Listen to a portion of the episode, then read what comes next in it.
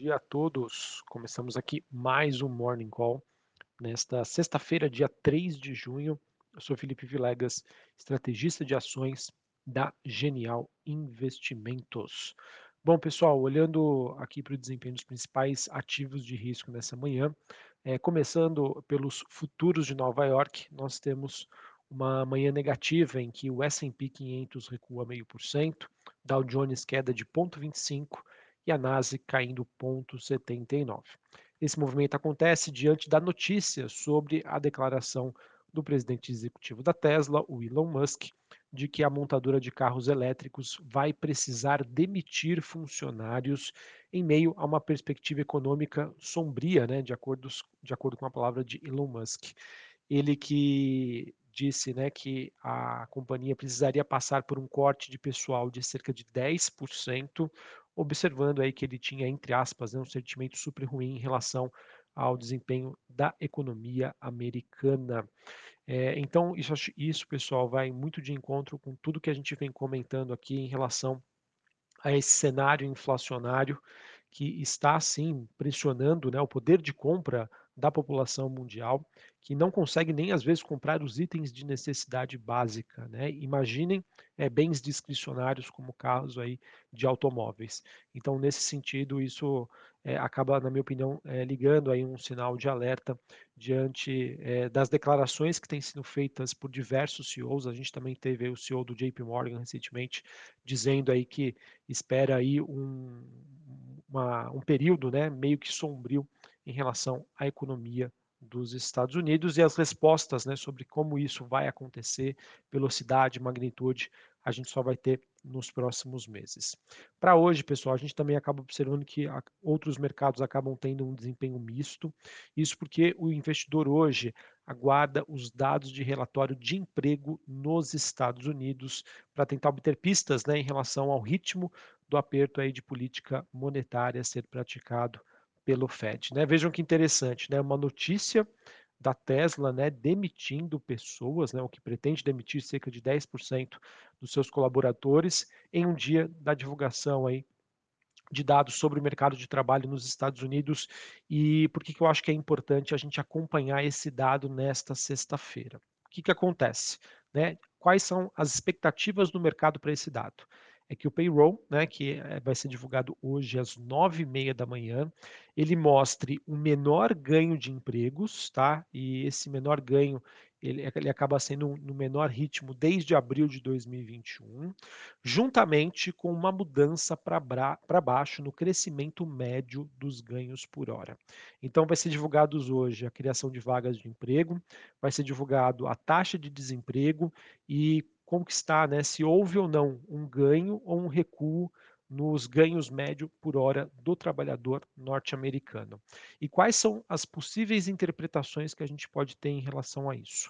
Um dado, né, uma composição, é, criação de vagas, taxa de desemprego e ganho médio por hora muito fraco, vai ser visto como negativo pelo mercado, tá? pois ele eleva as perspectivas de que sim, os Estados Unidos estão passando por um processo de desaceleração econômica e possível recessão.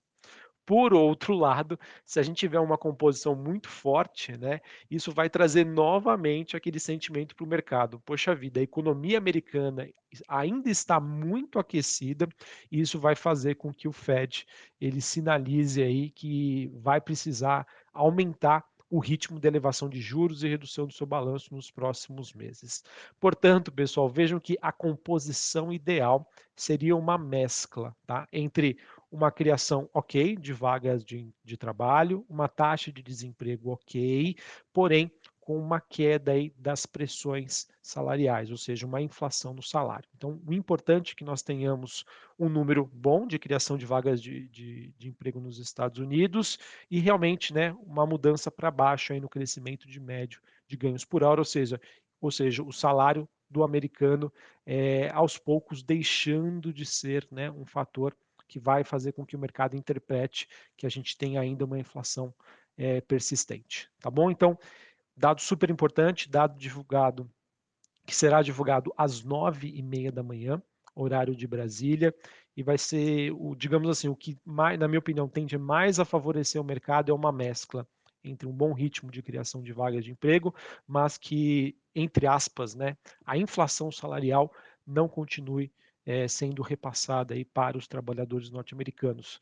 Não estou dizendo, pessoal, se isso é positivo ou não para as pessoas, eu estou olhando única e exclusivamente sobre uma ótica de qual vai ser o desempenho dos ativos de risco reagindo a essa avaliação dos dados.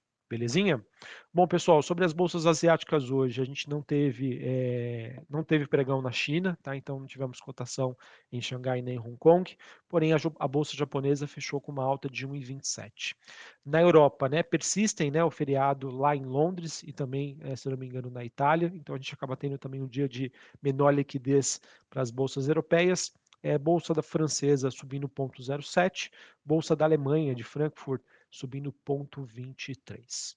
É, em relação à Europa, pessoal, a gente teve dados de inflação ao consumidor na Turquia, que teve um avanço em maio de 73,5% na comparação anual. Esse aqui é o maior nível desde 1998. Tá? Esse valor que veio um pouco abaixo das expectativas dos analistas, que esperavam uma alta anual de 74%. Realmente é uma situação bastante ruim. Em relação aos índices de atividade na Europa, é, os PMIs. Na Alemanha, o PMI de serviços recuou de 57,6 para 55%, esse, perdão, 55 pontos, esse que é o menor nível em quatro meses. E também houve uma, uma queda aí acima das expectativas do mercado. O PMI composto, que compreende aí serviços e indústria, caiu de 54,7 para 53,7. É, na zona do euro, é, PMI composto caiu de 55,8 para 54 0,8 pontos. É, o PMI de serviços também recuou de 57,7 para 56,1, menor nível em dois meses, ou seja, a situação na Europa bastante negativa. Vendas no varejo na Europa também caíram 1,3 no mês de abril. Esse resultado ficou bem abaixo das expectativas dos analistas que esperavam um aumento de 0,1, ou seja, né, mais uma vez aí dados que mostram que a situação econômica na Europa segue bastante ruim e por isso a gente tem uma visão bastante cautelosa em relação a um posicionamento em ações europeias. Sobre as commodities, pessoal, a gente teve nesta manhã o petróleo WTI negociado em Nova York caindo 0,68, Brent recuando também na mesma proporção, os dois ali bem próximos dos 116 dólares o barril. Apesar dessa queda hoje, o petróleo que caminha para mais uma alta semanal, e isso depois de um, de um dia bastante volátil, que foi a, a última quinta-feira, em que nós tivemos aí a decisão da OPEP+, ela que decidiu em aumentar a oferta é, de barris de petróleo a partir do mês de julho em, em 641 mil barris por dia. Porém, pessoal, como o mercado esperava um incremento muito maior né, dessa oferta, tem dúvidas sobre o seu real cumprimento e entende que hoje a demanda existente de petróleo é muito maior né, do que a que está sendo produzida, é, isso acabou é, impulsionando aí a, a, cotação do petróleo ontem nos mercados internacionais, uma realização de lucros hoje, talvez em linha aí com essas perspectivas sobre desaceleração econômica, né, acho que isso também é super importante da gente avaliar, mas enfim, por enquanto a gente entende aí que o mercado de petróleo segue bastante apertado, ou seja, expectativa ainda de alta para os preços da commodity. Minério de ferro, né, rumo aí para o seu maior ganho semanal em três meses, à medida em com que as perspectivas de demanda melhoram, tá? Depois que a China, é, em relação aos casos de Covid, diminuiu bastante, então isso acaba trazendo uma visão mais construtiva para o minério e outros metais industriais. Certinho? É, outros ativos que a gente sempre acompanha aqui, o índice dólar, dólar index, né, o DXY, é, uma alta leve de 0,05, ali na faixa dos 102 pontos. Taxa de juros de 10 anos dos Estados Unidos subindo 0,12 a 2,92. Bitcoin caindo 0,70 a 29.822 mil dólares a unidade. É, bom, falar sobre Brasil, é, acho que o principal destaque que eu queria trazer aqui para vocês foi em relação ao PIB, que foi divulgado ontem ele que trouxe dados um pouco abaixo do esperado pelo mercado, mas na questão qualitativa, né, na avaliação das entrelinhas, ele trouxe algumas mensagens positivas. É, e a principal foi que esse, esse movimento de alta do PIB é, que foi divulgado ontem, foi puxado principalmente pela volta dos serviços. Tá? Os serviços é o principal é, setor aí pela ótica de oferta do PIB, tá? Então é muito importante, tá? O PIB brasileiro depende bastante também do ritmo dos serviços e isso, na minha opinião, acabou trazendo aí uma perspectiva positiva, tá? No caso, o segmento de serviços que havia sido bastante abalado, né, pelas medidas restritivas para conter a Covid-19, é, ele que subiu 1% em relação ao final de 2021. Porém, pessoal, a gente entende ainda que, apesar desse dado qualitativamente positivo, olhando para frente, o mercado ainda entende que a economia brasileira deve aí sentir um cenário adverso, né, a partir do segundo semestre desse ano, causados aí pelos efeitos da alta da Selic, promovida pelo Banco Central, pelas incertezas a serem provocadas pelas eleições presidenciais e também pelo quadro internacional aí menos favorável, principalmente olhando para a elevação das taxas de juros. É importante, pessoal, que eu acho que é uma ressalva, tá? Não necessariamente é, o fato de nós termos uma expectativa de um desempenho ruim da economia, que isso se traduza em preços ruins, tá? Para as ações. Isso porque se realmente esse cenário se confirmar, de que, poxa, a gente vai começar a patinar em termos econômicos, será que isso não poderia trazer para o Banco Central uma necessidade tá, de começar a, a reduzir a taxa de juros para voltar a estimular a economia? Tá? Então, se isso realmente acontecer e for precificado pelo mercado, isso poderia ser positivo para a precificação das ações. Tá bom? Então, enfim, são várias coisas que a gente deve acompanhar, mas não necessariamente uma perspectiva ruim é sinal de que as ações elas não vão performar bem tá bom?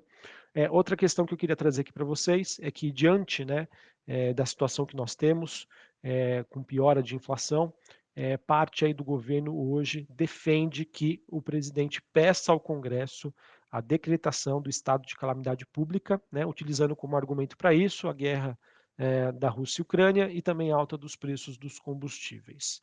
Se isso avançar, pode permitir então descumprimento das regras fiscais em um ano eleitoral, criação de subsídios para os combustíveis e outros pacotes de bondades.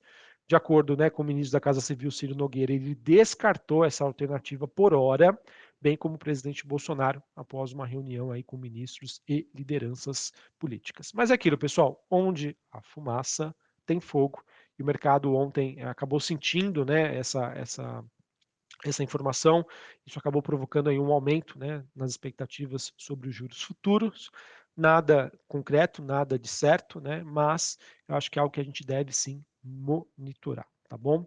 É, a gente também tem a Folha trazendo, né, que o governo estuda uma PEC para autorizar o governo a subsidiar os combustíveis, mas de acordo com especialistas políticos, é, como não há mais detalhes sobre essa proposta, do jeito que ela está sendo especulada, hoje ela acabaria esbarrando nas restrições de calendário. Tá? Então, enfim, mais uma questão que eu estou trazendo aqui para vocês, porque eu acho que é super importante. A questão fiscal brasileira é algo que pode impactar os mercados e é bom sempre a gente monitorar esses dados, tá bom? É, para encerrar aqui falando sobre noticiário corporativo, a gente teve ontem a Stone, que é uma empresa de, de maquininhas, né, de, de meios de pagamento, ela que divulgou o seu resultado e também que informou que vendeu parte da sua posição do Banco Inter, né? Ela que exerceu a sua opção de cash out, ou seja, de saída, é, que o Banco Inter ofereceu à Stone como parte da sua reestruturação e listagem na Nasdaq, tá? É, lembrando, tá? A Stone investiu no Banco Inter em junho do ano passado a R$ 57,80, é, reais com 80 centavos, tá? E hoje, pela cotação de ontem, né, as unidades do Banco Inter fecharam a R$ 12,02. Vejam que se para a gente está ruim, né, que está investindo em ações, imagina para essa posição na Stone. É, isso, de certa maneira, pessoal, pode tirar um pouquinho da pressão que existia em relação às ações do Banco Inter, mas ainda a gente entende que existe um contexto negativo para o papel que pode manter ainda as suas ações pressionadas, apesar aí de poder acontecer alguns espasmos de volatilidade. Beleza? Bom, pessoal, então é isso que eu tinha para trazer hoje para vocês. Todos de olho na divulgação aí do payroll, que acontece às nove e meia da manhã, horário de Brasília. Vamos olhar a composição, o todo. Como que foi a criação de vagas, como que foi a taxa de, de desemprego e como está né, a, a, o percentual de ganhos né, ou perdas por hora trabalhada nos Estados Unidos. A composição desses três fatores é o que vai determinar aí o sentimento do mercado e como os ativos vão reagir. Um abraço, uma ótima sexta-feira para vocês, até mais, valeu.